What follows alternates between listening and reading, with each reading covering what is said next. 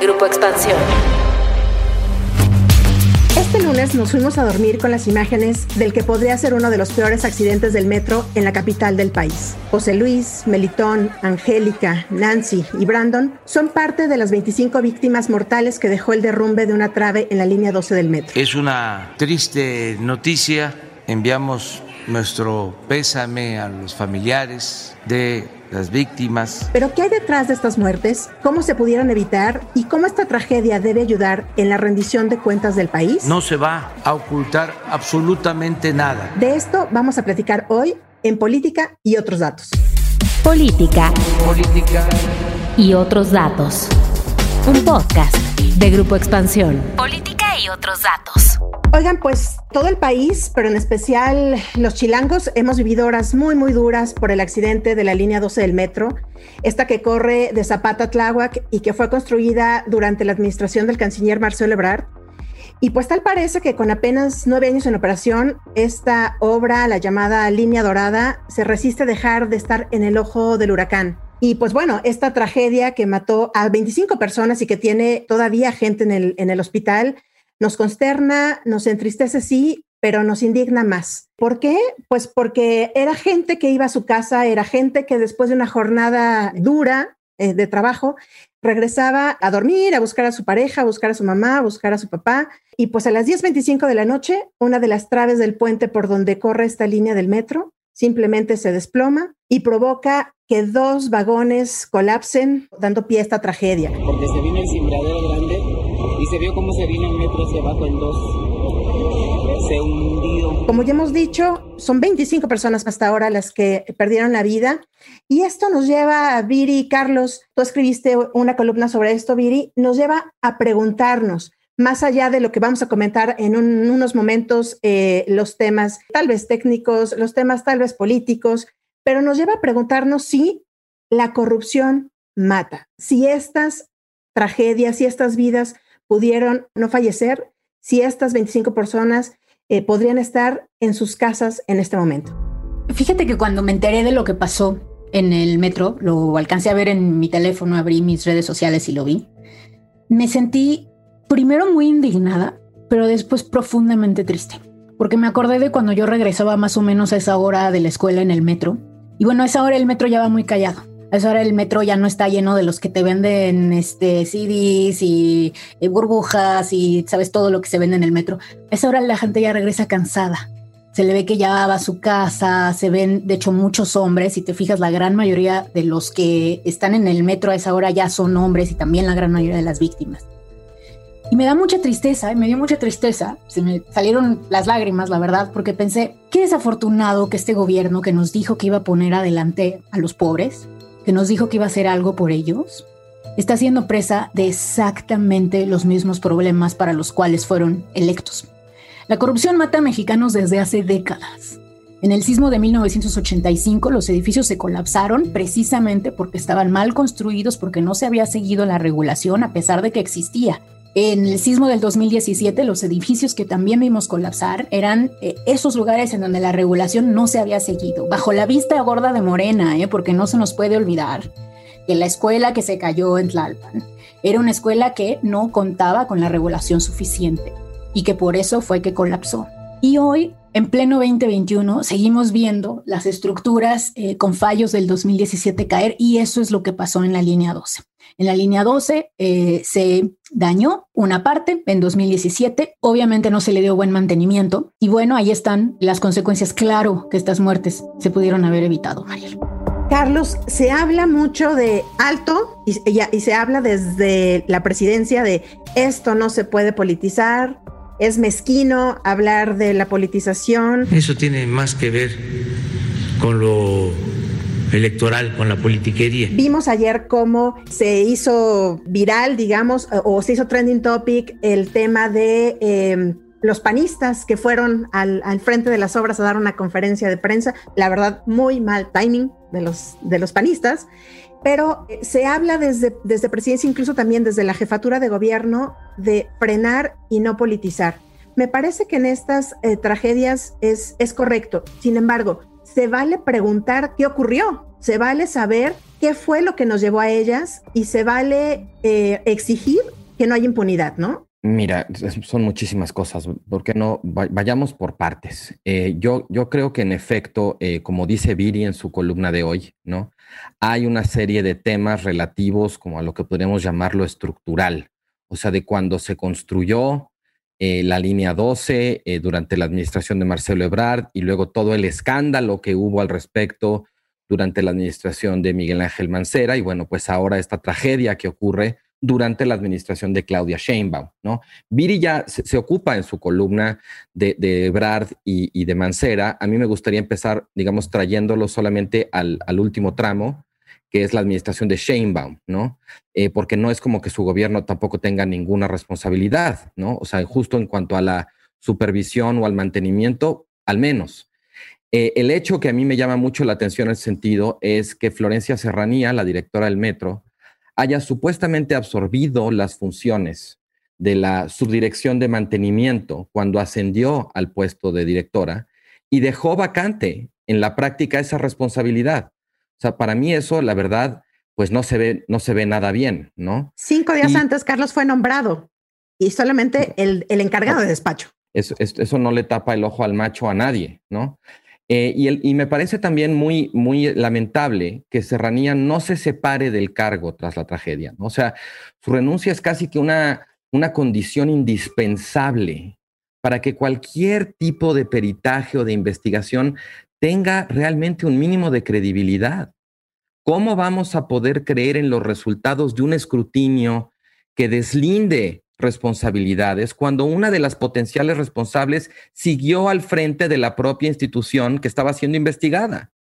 Ahí hay un conflicto de interés evidente. Y no, hay que dejar esto muy claro, no es por golpeteo político, es por lógica elemental. Que Florencia Serranía se, se separe del cargo es indispensable para, digamos ya, en el caso más tenue, para evitar la impresión de que desde el cargo pudo influir, manipular o entorpecer la investigación. O sea, me parece una cosa, digamos, elemental para empezar. No solo eso, Carlos, sino que además Florencia niega en la conferencia de prensa que da Claudia después del hecho, lo niega rotundamente. Preguntarle si ya habían identificado esta zona que ya estaba pandeada. No, no, no hay esa información, no es verídica. Gracias. Entonces, ¿cómo podemos creer que va a haber credibilidad cuando ya se nos está negando desde el primer momento la evidencia que estaba ahí a ojos de todos, porque los vecinos ya estaban mostrándolo? Que además, muy importante decir, esto no solamente está sucediendo en la estación de la línea 12, lo estamos viendo también en Pantitlán, lo estamos viendo en observatorio. Hay, bueno, hay imágenes del metro colapsando en toda la ciudad.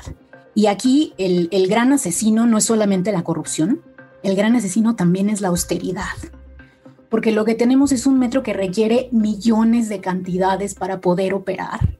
Y es un metro que también, según se nos dijo, tiene un presupuesto, la línea 12, de 120 millones de pesos para ser reparado al año. Nada, eso no cuesta tener un metro. Esta es una ciudad rica y esta es una ciudad llena de ricos. Deberíamos tener un buen transporte público. Es una vergüenza para un gobierno de izquierda que tengamos estos resultados. Oigan, evidentemente lo que nos ha dicho la autoridad es que vienen de, tiempos pues muy difíciles en, el sentido de eh, presupuestal, en el sentido en que evidentemente el año de pandemia pues prácticamente se disminuyeron hasta el 60%, me parece, los, eh, pues los viajes en el metro, pues por evidentes razones, la gente estaba o estábamos este, resguardados en nuestras casas.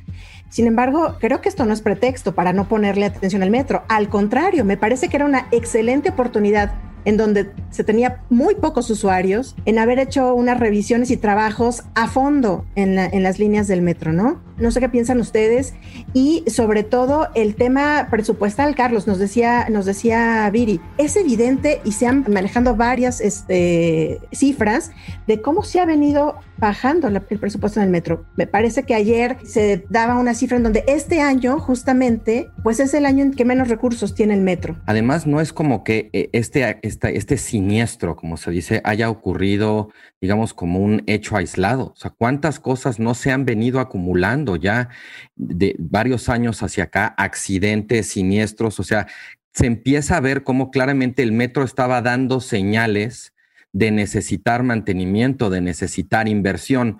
Tú decías una cosa al principio, Mariel, que quiero retomar. Decías como que la línea 12 se resiste a dejar de estar en el ojo del huracán. Y fíjate que yo no estoy de acuerdo con eso. Yo creo que parte del problema ha sido precisamente que ese ojo de pronto es como muy distraído, ¿sabes? Y creo que aquí, digamos, estamos hablando de las responsabilidades de la autoridad, que para nada quiero minimizar o relativizar, pero creo que sí es una ocasión importante para decir también que los medios, la sociedad civil, la ciudadanía, también tenemos que hacernos cargo de esa responsabilidad de haber dejado como que se apagara la llama de aquel escándalo o de todos esos siniestros anteriores o del escándalo anterior respecto a línea 12, ¿no? O sea, hay una parte en la que, desde luego que las partes interesadas, el gobierno, el partido en el poder, junto con la inercia del ciclo mediático, pues tienen obviamente de alguna manera, aprovechan pues para que como tantas veces las cosas se olviden o se posterguen o se empiecen de alguna manera a volver secundarias, ¿no? Y creo que ahí también, pues sí, los medios, la sociedad civil, la ciudadanía, tenemos una suerte como de deber de memoria o un compromiso con la verdad, con la seguridad de los usuarios. O sea, creo que este, una de las de los aprendizajes de este caso eh, es que hay que dar seguimiento, es que no hay que quitar el dedo del renglón, hay que seguir investigando, exigiendo, mantener el escrutinio, aunque al final los reflectores como que apunten hacia otro lado, ¿sabes? O sea, de pronto también todas estas instancias encargadas de, exigir, de, de impulsar el escrutinio, de pronto somos como un perrito que va corriendo a donde le lanza la pelota el poder o los acontecimientos y dejamos como de, olfatear, de, rascar, ¿sabes? De ladrar, donde habría que hacerlo, aunque haya todos esos otros intereses o inercias que nos estén tratando de llevar en otra dirección, ¿sabes? Justamente, eh, yo le decía porque eh, veíamos que esta línea 12 a pesar de las investigaciones que se han hecho, porque esta línea 12 en el sentido de, de, de, sido investigada por externos, por comisiones eh, especiales en la Asamblea Legislativa o bueno, en lo que ahora es el Congreso. Bueno, le han revisado hasta por donde quieras. Dice el propio canciller Marcelo Ebrard que ahora, evidentemente, eh, que era jefe de gobierno y que fue quien decidió hacer esta línea y pues hasta su, hasta su inauguración. a lo que yo me refiero, Carlos, es que justamente esta línea no ha dejado de darnos sorpresas en el asunto de un presupuesto mayor, se habla de 70% más en la, en la, construcción de esta, de esta línea. Eh, ha habido muchos eh, accidentes eh, menores, pequeños y hasta este, evidentemente, bueno, cerrada dos años la línea, con todo lo que eso significa, el costo en tiempo para, pues para la gente, una obra que iba a ser evidentemente para movilizar a esta gran parte de la ciudad que estaba desconectada y que pues se quedó parada, ¿no? Em, yo les quisiera preguntar aquí en ese, en ese sentido, es que el presidente aquí sí se quedó sin un argumento. No puede culpar al pasado, no puede culpar al neoliberalismo y no puede culpar a los gobiernos corruptos, eh, porque se estaría, se estaría culpando incluso a él. Me refiero si, si, si nos vamos en el sentido de que pues eh, cuánto tiempo tenemos gobernados por eh, gobiernos de izquierda en la ciudad. Lamentable, Mariel, porque entonces en esta búsqueda de un nuevo conejillo de indias para cambiar la discusión pública, ahora los que tenemos la culpa somos la prensa. Es que tenemos la prensa más lamentable en mucho tiempo. Es la prensa la que tiene el problema por estar cubriendo estos asuntos. Somos nosotros los opilotes, los buitres que estamos hablando de este tema. Cuando ya quisiera yo ver cómo hubiera reaccionado López Obrador si él hubiera estado en la oposición y si hubiera caído un pedazo de infraestructura hecha por Peña Nieto. No, bueno, lo veríamos. Lo hizo ¿Saben?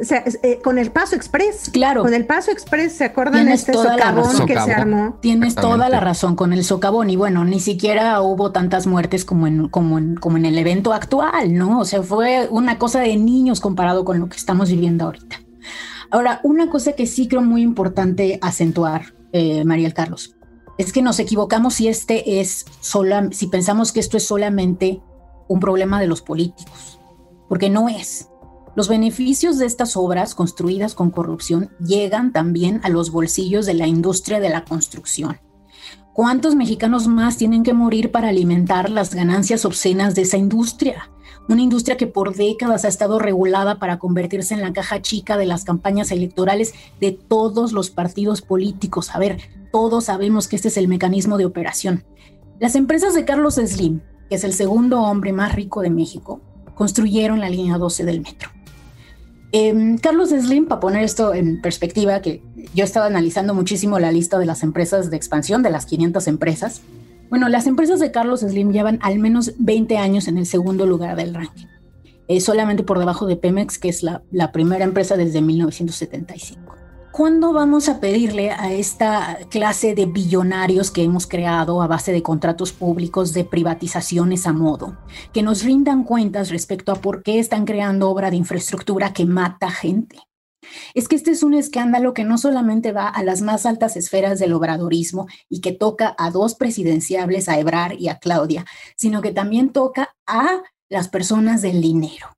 Entonces, eh, para mí es eh, lo que sucedió este lunes, pues es una cápsula de ese México con el, contra el cual debemos eh, organizarnos y luchar.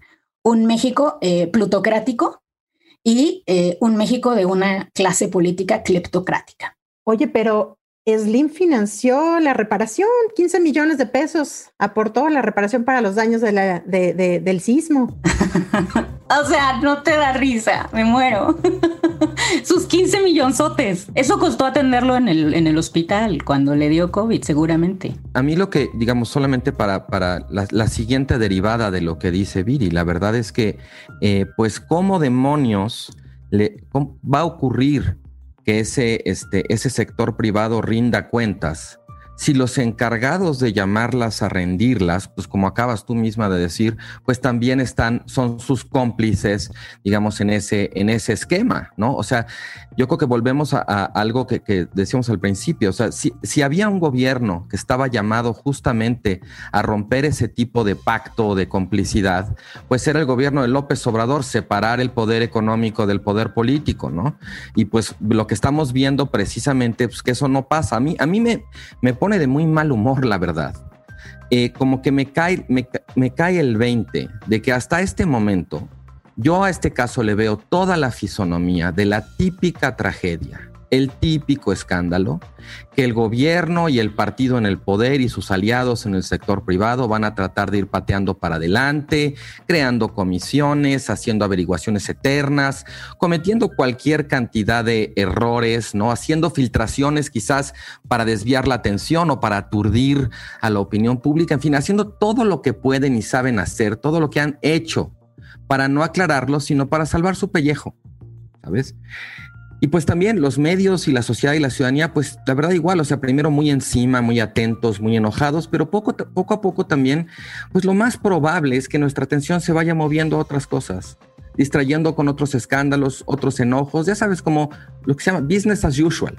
Yo por el momento no veo nada que me indique que las cosas en esta ocasión vayan a ser distintas, a pesar de cómo se ubica esta tragedia en el corazón de esa promesa, digamos, del López Obradorismo, de, digamos, de, que, de, de, romper esos pactos, de que son diferentes, de que ellos no son iguales. Yo, yo lo que veo es exactamente una película que ya he visto otras veces y no tengo nada para suponer hasta este momento que el final va a ser distinto. Oigan, ¿en dónde cayó y en qué momento cayó la línea 12 del metro, es decir, cae en un momento en que estamos en plenas campañas electorales. ¿Cómo va a pegar esto? ¿Cómo va eh, la oposición? ¿Cómo le va a sacar raja política a esto? Hoy otro de nuestros columnistas, Caleb Ordóñez, hablaba justamente de guardar un poco de silencio y más bien reflexionar rumbo al, justamente rumbo al 6 de junio. ¿Cómo vamos a ver, cómo le va a pegar esto? En estos días se lo preguntaban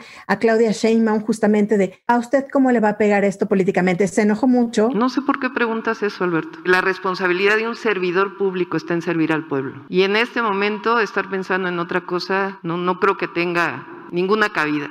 Servidor público significa servir al pueblo. Y en eso estamos y en eso vamos a estar siempre, como ciudadanos, como ciudadana y como servidora pública. Lo demás no, no veo por qué tiene que estar en este momento en debate. Pero sí, ¿cómo va a dañar esto políticamente? Ya eh, eh, decían ustedes, le pega al corazón de dos presidenciables de Morena. Y también eh, a mí me gustaría meter aquí es, ¿dónde está Miguel Ángel Mancera? ¿Dónde está el ex jefe de gobierno?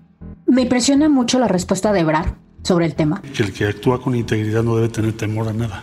Por eso yo, el que nada debe, nada teme. Y creo que así es como va a operar Morena frente a esta elección. Ellos van a argumentar que se están haciendo las investigaciones, como se hicieron con la escuela que cayó en Tlalpan en el sismo del 2017. Y seguramente después de meses de investigación, que ya se nos dijo que va a tomar mucho tiempo, seguramente para que pasen las elecciones, se va a llegar a una conclusión similar a la que se llegó eh, con la escuela, que fue que no hubo dolo por parte de las altas esferas del obradorismo, que todo sucede, que siempre el culpable es un administrador público de medio pelo. Porque ese es el otro gran problema de la justicia mexicana en la administración pública. Los que firman los documentos, los que terminan en la cárcel, no son los jefes, es la gente de abajo, la gente que les estaba haciendo la chamba. Em, y creo que eso es, eso es para mí lo, lo que va a pasar y creo que electoralmente por eso no les va a afectar tanto, porque los culpables van a ser vistos como pues esos funcionarios públicos corruptos que existen en todos lados. Hay un, un, director de no sé qué, ¿sabes? Y em, ellos van a salir, salir avantes con su disque em, investigación. Carlos, ¿tú qué crees? ¿Les pega o no les pega esto en estas elecciones y rumbo al 2024? Pues mira, no sé si les vaya a pegar o no, pero creo que debería. O sea, también me, preocupa mucho que en este ambiente como de crispación o de polarización, pues ya de alguna manera demos por descontado como un mecanismo fundamental de la democracia, que es la responsabilización. O sea, sí, sí noto de pronto como que la, respuesta, eh, digamos, en, las redes sociales, en, las columnas de opinión, ¿no? En la conversación, así ya sabes, de, todos los días, es como si, si tú eres López Obradorista, automáticamente tu, tu reacción tiende a ser como de, defensiva, ¿no? Y si eres este crítico o anti López Obradorista, tiende a ser como de señalar. Y yo creo que aquí, o sea, lo que yo, no sé si las personas que iban en ese vagón del metro son o no son López Obradoristas. O sea, creo que ese definitivamente no es el punto, ¿sabes? Y me parece que esa suerte como de militancia o de polarización, pues está impidiendo eh, llevar a cabo el ejercicio ciudadano fundamental de evaluar los resultados.